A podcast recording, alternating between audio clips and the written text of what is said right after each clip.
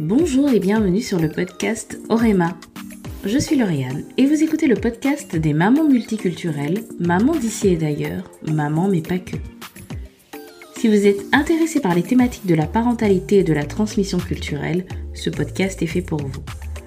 Et parce que je ne suis pas que maman, je partage aussi avec vous mes découvertes et des témoignages autour de l'entrepreneuriat et de la communication digitale, domaines dans lesquels j'évolue en freelance. Pour ne manquer aucun épisode, n'oubliez pas de vous abonner au podcast sur votre plateforme préférée. Je vous souhaite une bonne écoute. Aujourd'hui, c'est Marie qui nous raconte son histoire. Marie est une jeune quadragénaire, maman de quatre enfants, originaire de La Réunion. Marie a une histoire qui, qui a commencé dans la violence et qui s'est terminée, ou plutôt qui se poursuit, avec beaucoup d'amour.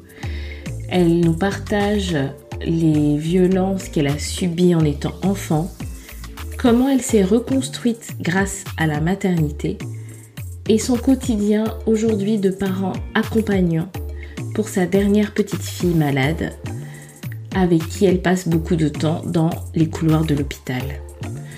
Je vous invite à écouter ce témoignage qui est rempli certes de résilience, mais aussi d'espoir. Merci encore Marie de m'avoir fait confiance.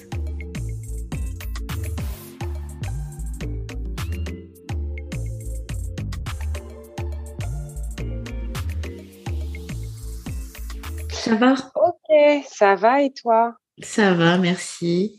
Bon, on a, on a réussi à se connecter, c'est bon? Oui. bah, déjà, merci hein, d'avoir accepté euh, mon invitation. Bah, avec grand plaisir, hein, vraiment. Ça me fait plaisir. Que, tu me l'aies proposé. Mais je sais que tu as que tu as beaucoup de choses à dire. Tu as un parcours euh, atypique, euh, un parcours bah, atypique en fait, bien rempli, pas toujours évident. Euh, mais euh, je pense que c'était, c'est aussi intéressant euh, d'entendre ton histoire parce que ben, tu existes aussi, quoi. Donc, c'est toujours intéressant de, d'entendre des parcours différents. Donc, est-ce que tu veux bien te présenter? Ok. Alors, moi, c'est Marie. J'ai 41 ans, bientôt, dans un mois. je suis maman de quatre enfants alors, euh, deux garçons, deux grands garçons euh, de bientôt 21 ans et bientôt 19 ans. Euh, j'ai deux filles de 12 ans et bientôt 5 ans, de trois unions différentes. je suis mariée avec le papa de, de ma dernière, Juliette. voilà, je suis réunionnaise. Je suis née à La Réunion, mes parents sont réunionnais. Euh, je suis, bon, ben, je me considère avant tout française, hein, euh, voilà, mais avec, euh, avec un peu plus, avec un petit peu plus d'histoire ou avec une histoire parallèle. Enfin voilà, enfin, je sais pas comment on pourrait le comprendre, mais un peu plus épicé. Alors, tu, tu es née où? Tu as grandi où? Alors, moi, je suis née à Saint-Benoît de la Réunion. Euh, j'ai grandi en métropole. Je suis arrivée en métropole à, à presque trois ans. Mes parents m'avaient laissé euh, donc à la Réunion euh, avec euh, avec la famille là-bas, avec mes grands-parents paternels et maternels, euh, qui avaient une grande affection pour moi. Pas du tout la même manière d'élever leurs enfants du côté paternel ou maternel, mais ils avaient énormément d'affection pour moi. Donc, je pense que les, les, deux premières années de ma vie, euh, j'ai quand même été aimée. Euh, arrivée à, à trois un petit peu avant trois ans, je suis revenue en, enfin, je suis arrivée en métropole. J'ai commencé l'école maternelle. Euh, euh je parlais pas, euh, en fait, je parlais créole, chose que je n'ai plus maintenant. Je le comprends, mais je l'ai pas pratiqué en fait. Et euh, et voilà, ma vie en métropole a commencé à partir de là. Voilà. Donc depuis, euh, bah, depuis mes trois ans. Tu es seul, euh, seul enfant de tes parents? Non. Alors euh, j'ai un petit frère qui a quatre ans de moins que moi. donc du même papa et de la même maman. Et j'ai une multitude de frères et sœurs que je ne connais pas du côté de mon père. Voilà. Donc euh, j'ai euh, euh, j'ai des d'après ce qu'on m'a expliqué, j'ai des frères et sœurs en majorité d'origine sénégalaise et donc réunionnaise de mon père. J'en ai d'autres peut-être d'autres horizons, je sais pas. Voilà. Donc cela, je ne les connais pas. D'accord. et tu es devenue maman tôt? Enfin, tôt, entre griffes tôt. Euh. oui, alors, pour moi, pour moi, ça n'est. Quand je dis que j'ai été maman, quand je suis tombée enceinte, j'avais 19 ans. Quand j'ai euh, j'ai été maman, quand mon fils a fait de moi une maman, j'avais, je venais d'avoir 20 ans. Ça faisait un mois que j'avais 20 ans. Mais pour moi, euh, j'ai pas eu cette euh, ce parcours de l'enfance, adolescence, l'âge adulte. Euh, pour moi, quand je suis rentrée, on va dire, dans la vie active, et je parle pas de l'âge adulte, dans la vie active, j'étais déjà adulte. Euh, j'avais une situation, j'avais euh, un travail, j'avais un appartement, euh, enfin voilà. Et j'avais le désir, mais profond, viscéral, de devenir maman. Est-ce que tu sais dire d'où ça vient? Oui, oui, oui, en, en, y réfléchissant, enfin, en, en me posant la question, oui, je j'arrive à le dire maintenant. Euh, je, je voulais être maman pour apporter à mon enfant tout ce que moi j'aurais aimé avoir. Alors à l'entendre comme ça, on, peut, ça peut paraître égoïste, mais euh, je voulais qu'un enfant puisse avoir tout l'amour que moi j'aurais voulu avoir et donc pas en contrepartie, mais c'était un vase communicant, c'est que j'allais avoir un enfant qui m'aimait sans retour parce que j'étais sa maman et que j'étais là pour le protéger, j'étais là pour l'aider à grandir et j'étais là pour l'aimer. Et j'avais vraiment ce besoin pour me construire, pour me sauver en fait. C'est ça en fait, c'était très salvateur. Euh, et bah d'avoir un enfant. Alors te sauver de te sauver de quoi? Pour moi, euh, pour moi, il y a, enfin, comment expliquer ça? Alors, euh, ayant ayant euh, vécu euh, la maltraitance euh, pendant l'enfance et l'inceste, j'ai toujours cherché en fait l'amour de mes parents, peu importe à quel prix en fait. Et maintenant, je me rends compte que les enfants qui subissent des maltraitances et qui, qui subissent l'inceste, c'est pas qu'ils se laissent faire, c'est que pour eux, ils ne connaissent pas d'autres formes d'amour. En fait, pour eux, la miette qu'on va leur donner, qu'on va leur lancer, bah, c'est de l'amour. Même si aujourd'hui, en étant adulte, je me rends compte que c'est pas du tout de l'amour, eh ben, c'était la seule chose que j'avais. Et en grandissant, on se rend compte que, euh, bah non, c'était pas de l'amour, pas du tout, même c'était, euh, euh, c'était, bah, on était avec euh, ces, ces bourreaux et, euh, et pour survivre, il fallait, il fallait subir. Voilà. Et donc, euh, en, étant maman, euh, ben j'étais, j'allais donner à, à, mon enfant quelque chose de sain, quelque chose euh, de propre, euh, voilà, de l'amour, sans contrepartie.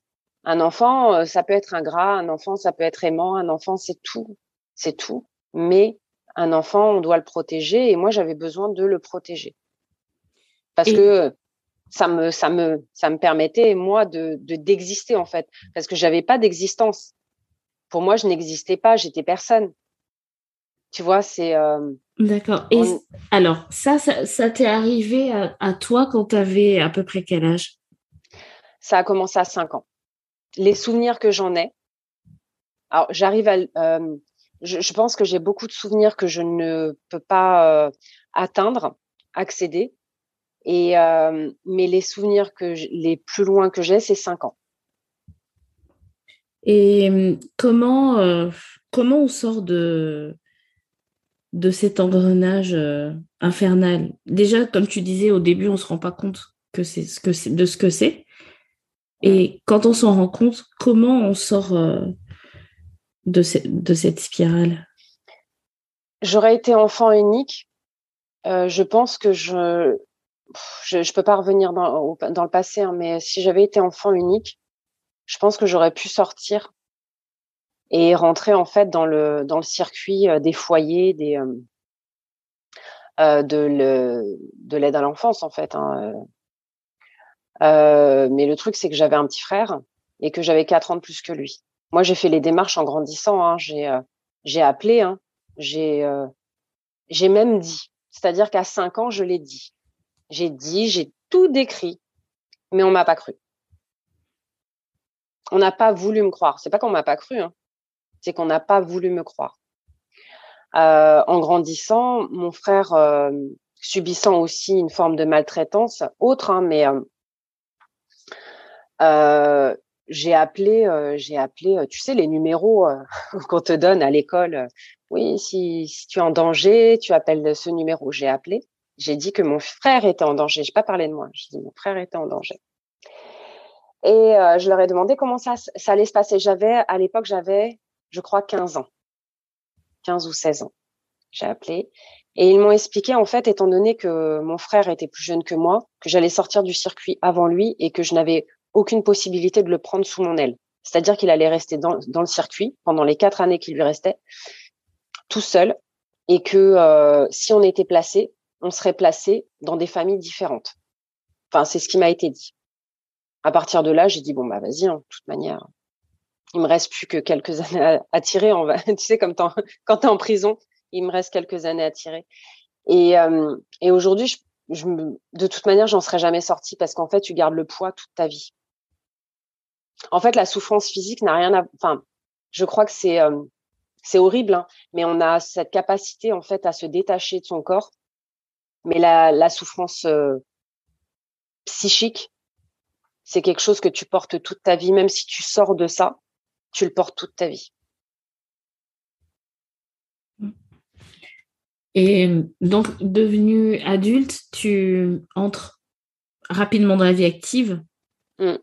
Tu deviens maman. Et là, euh, pour euh,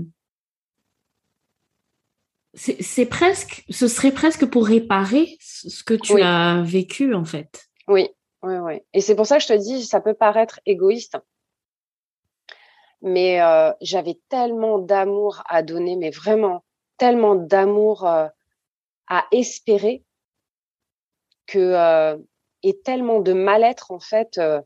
moi, je voulais vivre en fait, mais la plus grosse partie de moi-même, elle me disait non, en fait, tu sers à rien ça sert à quoi de vivre? Ça fait mal. Ça fait mal tout le temps, en fait. Tu connu que ça. Tu as tout, le temps connu de la douleur. Et euh, bah, quand je dis c'est une façon de me sauver, c'est que si j'avais pas eu mes enfants, je, je me demande même aujourd'hui si je serais là. Tu vois? Et, euh, et ouais, c'est peut-être euh, c'est peut-être pour réparer, oui.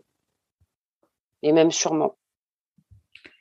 Tu as eu, euh, tu as eu tes, petits, euh, tu, as changé, tu as rompu avec euh, ton premier compagnon, puis ton deuxième, et tu es aujourd'hui mariée avec le papa de, ta dernière petite fille. et ta petite fille, en fait, tu, tu, te rends compte à un moment qu'elle qu'elle ne grandit pas ou qu'elle n'évolue pas comme, euh, mm. comme ses grands frères et sa grande sœur. Ouais. Euh, quand j'étais enceinte de Juliette, déjà, je sentais que que euh, la grossesse n'était pas la même. Mais bon, après, tu te dis, c'est peut-être l'âge, c'est la quatrième, le corps. voilà, il a déjà eu trois grossesses. tu es beaucoup plus active. Enfin, voilà, au niveau de mon travail, j'étais très active. Et, en fait, je sentais qu'elle avait mal.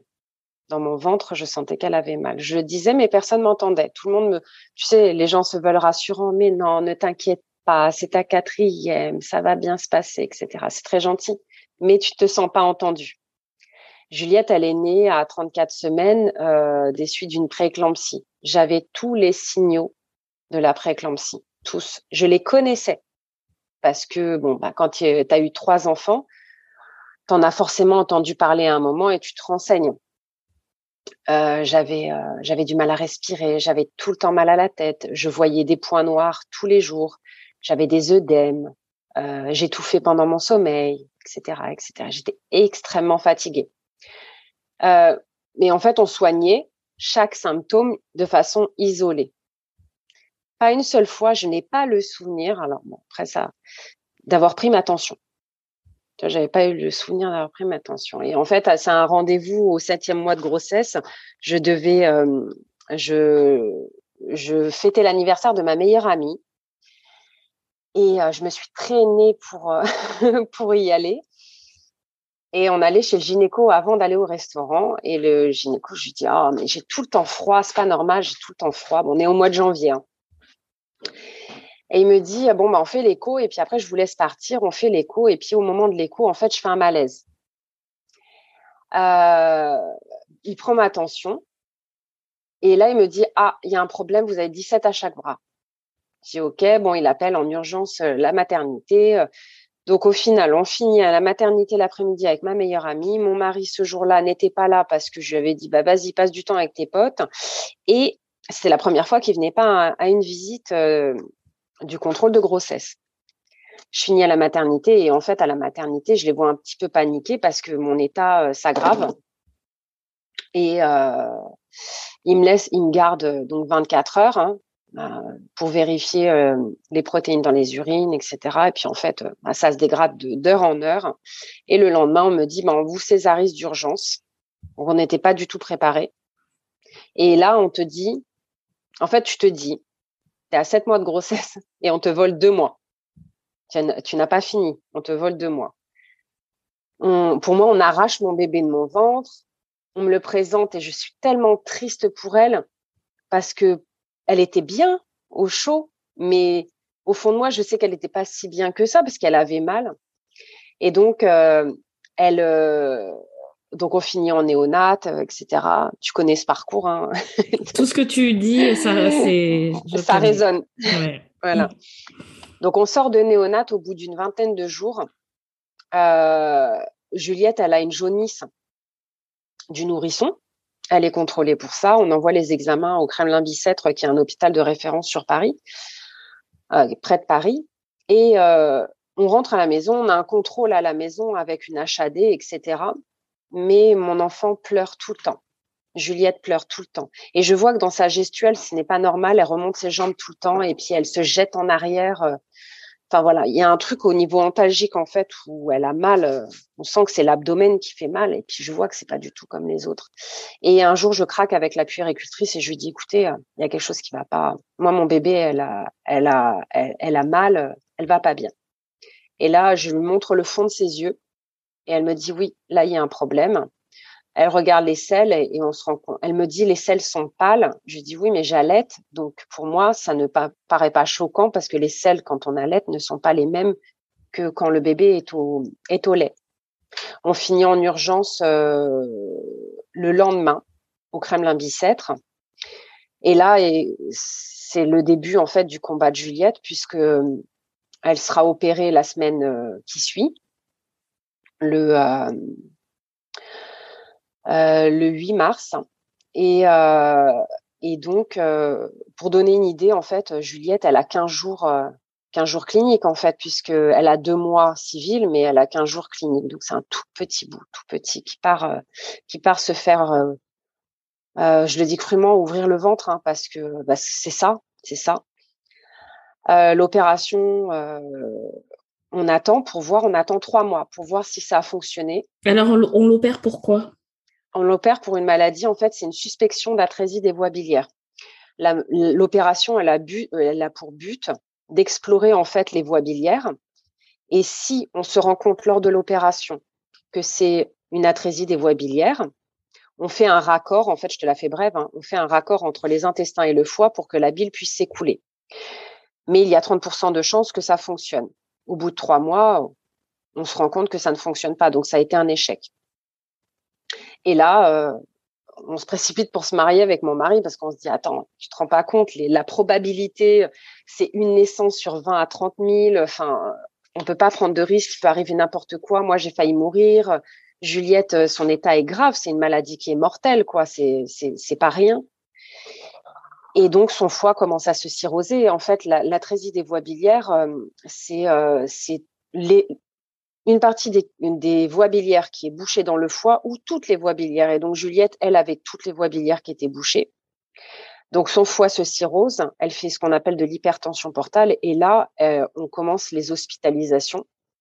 Donc là on ne sort plus de l'hôpital jusqu'à la greffe. Elle avait euh, cinq mois.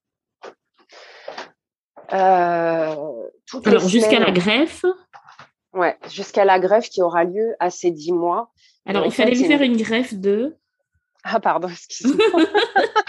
Je pars dans mon histoire du foie. Ah, d'accord. Il fallait lui faire une greffe du foie. Donc là, il fallait attendre euh, un don d'organes. Oui, elle était sous liste, euh, sur liste d'attente euh, depuis ces cinq mois. D'accord. Et c'est pendant cette période que tu as rencontré Elisa oui, qui est venue. ça a été une belle rencontre. Oui, oui, mmh. oui, tout à fait. Mmh. Et donc on s'est rencontrés pour nous. Ben, nos, deux petits bouts étaient hospitalisés au même moment. Mmh je crois Peter Isaiah a été greffé avant Juliette et Juliette a été greffée après. Mmh euh, Peter Isaiah a, bénéficié d'un don, don vivant de son papa. Nous, euh, étant donné que le groupe sanguin de Juliette euh, est moins rare, on nous a pas proposé le don vivant et c'était pas la même urgence que Peter Isaiah parce que Peter Isaiah c'était une vraie, enfin une urgence grave. Mais Juliette a été quand même greffée en, en super urgence en fait, on a eu la chance, à un moment, on nous a dit, c'est bon, vous pouvez rentrer chez vous. on va réessayer la sonde, rentrer chez vous. Nous, on voulait pas rentrer. On était bien à l'hôpital. On avait une jolie chambre. On était bien à l'hôpital parce que c'était rassurant. Les, soucis de santé de Juliette étaient quand même sévères et, euh, quand il y a les médecins, les infirmiers autour, même si c'est très difficile, c'est quand même rassurant. Et on est rentré à la maison. Euh, c'était le 31 octobre. Euh, 11 jours après, le jour de mon anniversaire, le 11 novembre, euh, Juliette fait une hémorragie digestive dans notre salon et perd la moitié de son volume, sanguin. En fait, une cirrhose du foie entraîne une hypertension portale, ce qui entraîne des varices œsophagiennes. Elle était traitée en fait toutes les semaines pour des varices œsophagiennes on lui faisait des sclérothérapies toutes les semaines sous anesthésie générale, euh, de ces cinq mois jusqu'à presque ces dix mois en fait. Et euh, donc quand on nous a laissé sortir, c'est que les varices étaient plutôt stables, mais il y en a une qui a pété. Et euh, donc elle a, on a eu donc l'hémorragie, trois équipes d'urgentistes qui sont intervenues à la maison. On est parti donc à l'hôpital escorté par la police d'urgence vitale, en fait. Elle était en train de, partir.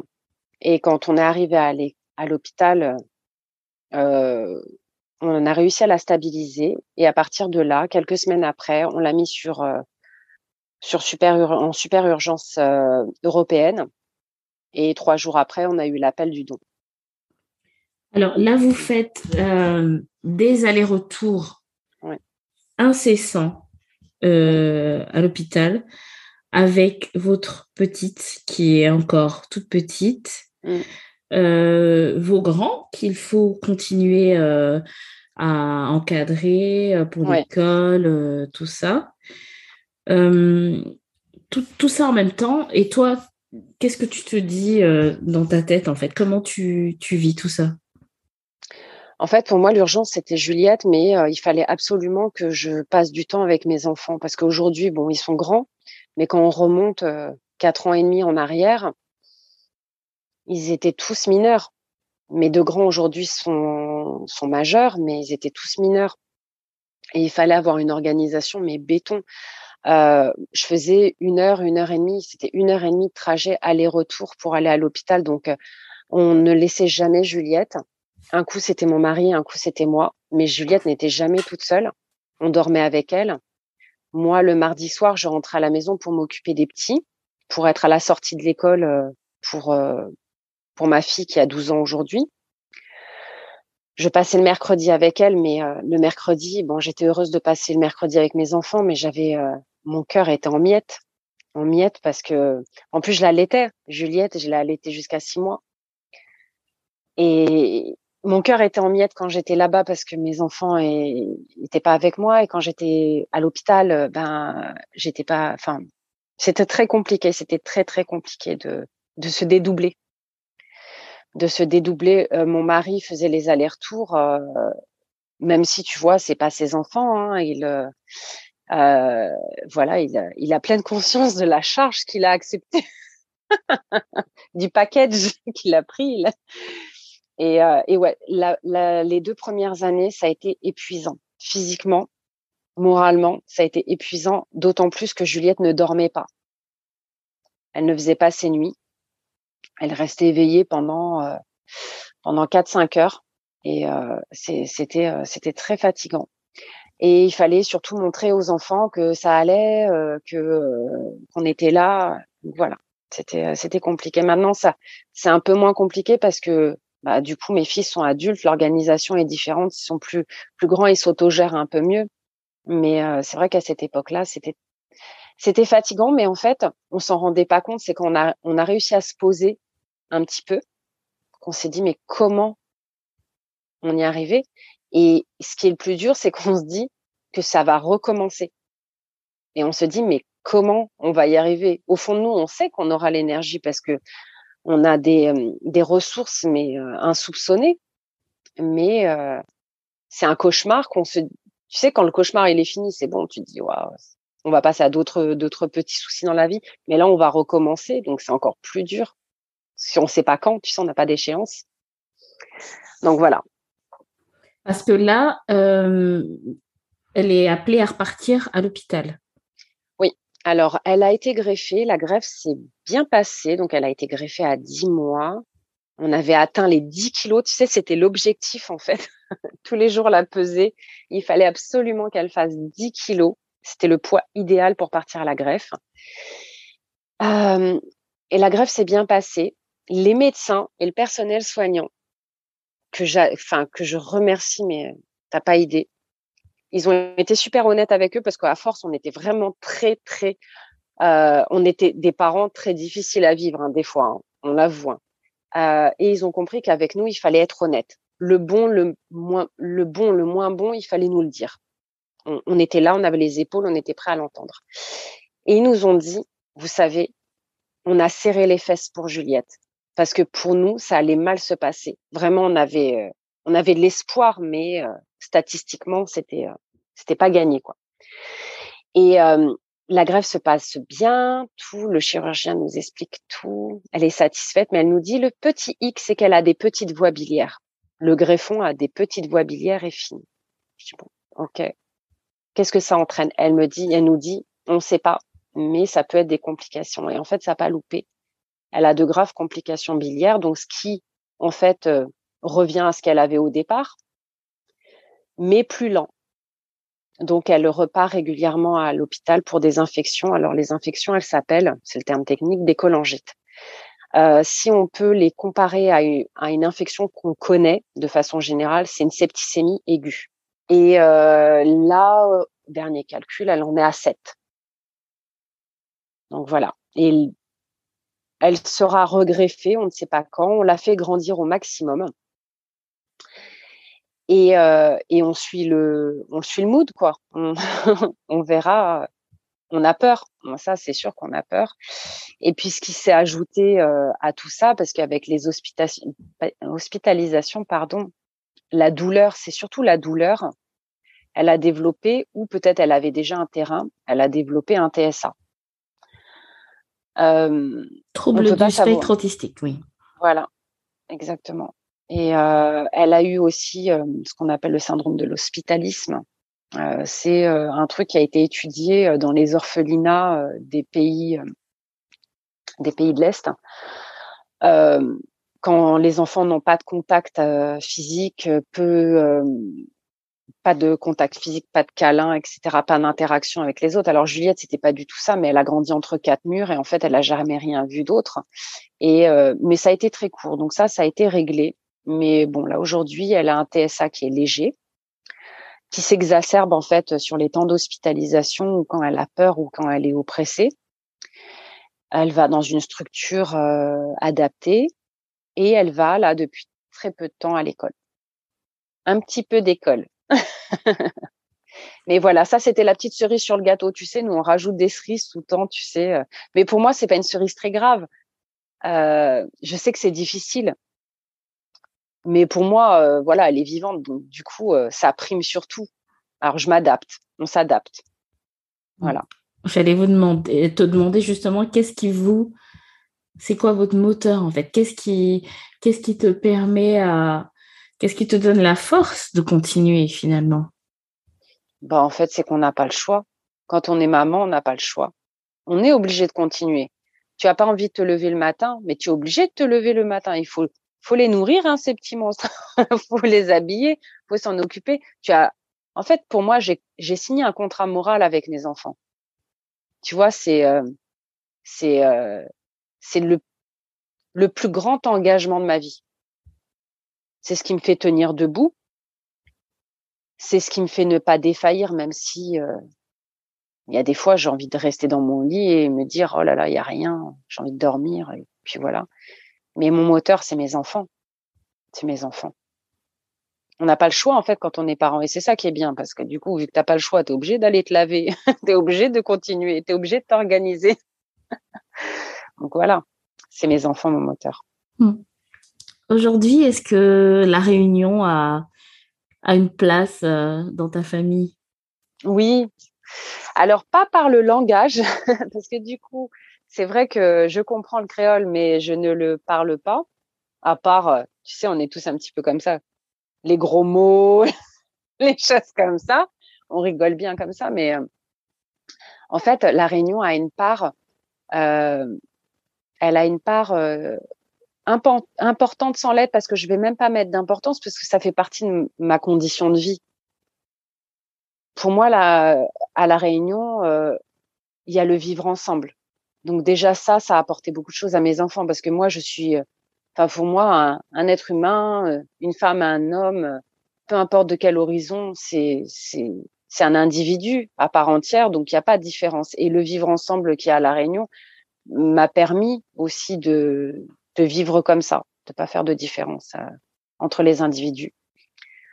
La cuisine, parce que ça, c'est une grosse part euh, dans mon foyer. Voilà, mes enfants, ils sont habitués à manger créole. Voilà.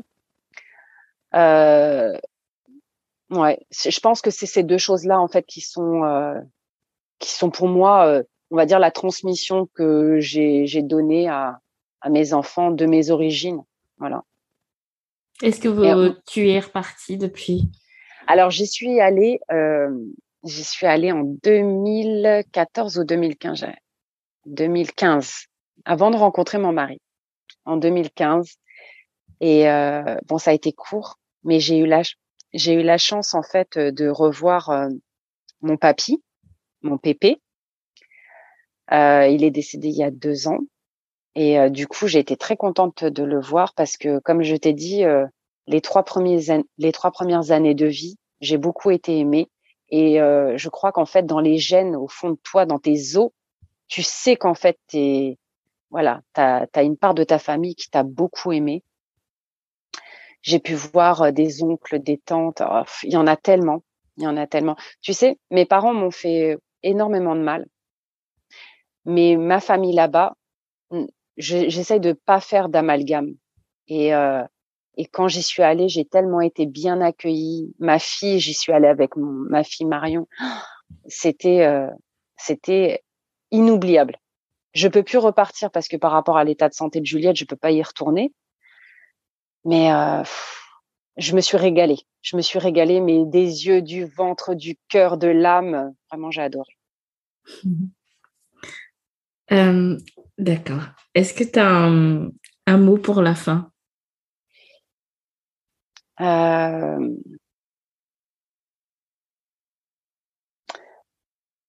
je, suis, très reconnaissante d'avoir mes enfants.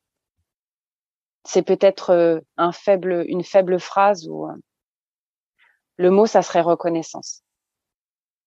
J'ai une reconnaissance pour tout ce que j'ai de mauvais ou de bon. Euh, ça m'a donné, ça m'a permis d'avoir un enseignement sur plein de choses.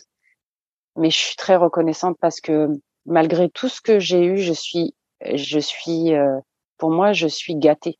Vraiment, je suis, euh, je dirais pas comblée parce que euh, oh là là, le chemin il est encore long, mais je suis, je suis gâtée. Mais pas gâtée pourrie. Hein. non, vraiment, je suis bénie en fait. Vraiment, je suis reconnaissante. Ça va être ça le mot de la fin. Super. Merci beaucoup Marie de, Merci avoir, d'avoir partagé avec nous ton histoire. Merci à toi.